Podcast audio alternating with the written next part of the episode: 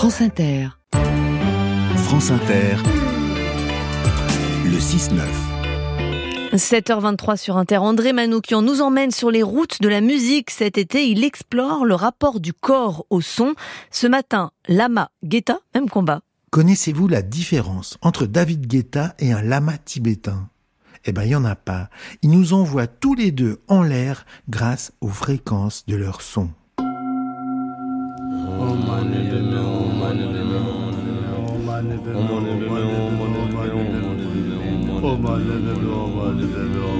Man en sanskrit signifie penser. Le suffixe tra désigne l'objet qui permet d'accomplir l'action.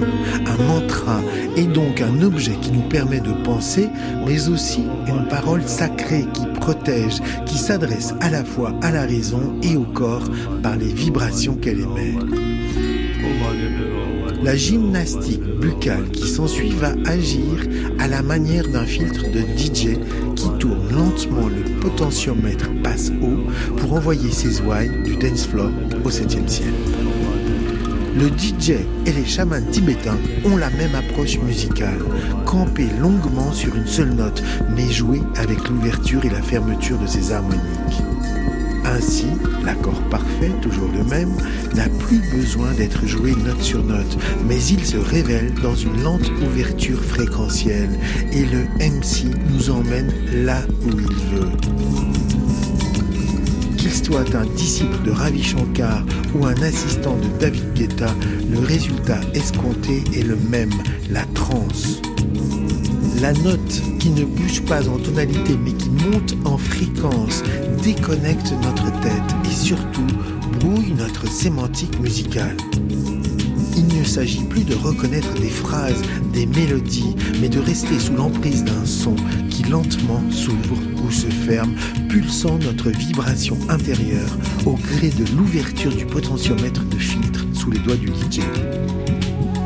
On ne dit plus je fais des chansons ou je fais des titres ou j'ai composé une mélodie. On dit je fais du son. Je t'envoie un son. Tu as reçu mon son? Tu veux poser une top line sur mon son? Ce vocabulaire employé dans le rap et l'électro et surtout cette pratique de la musique que d'aucuns pourraient qualifier de régressive est en fait à l'os même de la pratique musicale c'est le retour à la forme organique pure, comme si ces gosses, ces Instagrammeurs que les musiciens accomplis méprisent à tort, revenaient à l'action fondamentale et mystique d'un geste musical ancestral. Au commencement était le verbe, au commencement était donc le son. Les rishis, les sages qui vivaient sur les pentes de l'Himalaya, mais aussi les mages de la Perse antique, les prêtres d'Égypte, puis les initiés grecs connaissaient le secret de la puissance occulte du son. Pythagore appelait purification la guérison obtenue par la musique. Il estimait en effet que les sons pouvaient guérir en transmettant l'énergie spirituelle de celui qui les produisait après s'être lui-même purifié, de sorte à s'accorder au rythme de la force cosmique. La musicothérapie remonte à Pythagore, puisque celui que nous connaissons comme mathématicien était aussi médecin et musicien. Il associait les notes de musique à des planètes.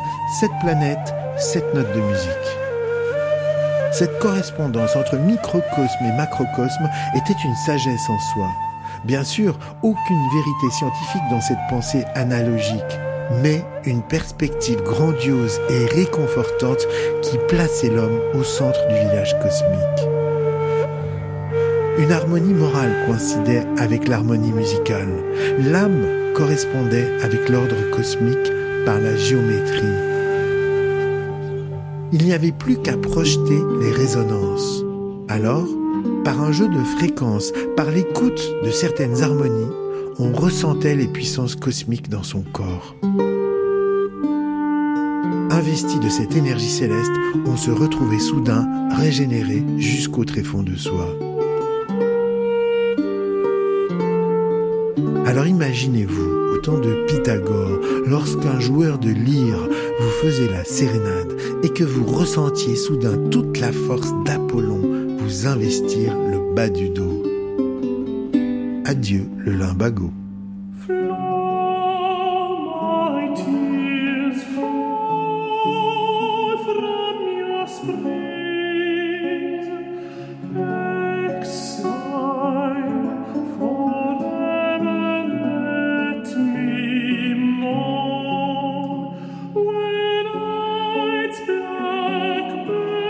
André Manoukian sur les routes de la musique chronique réalisée par Van Anne Weinfeld.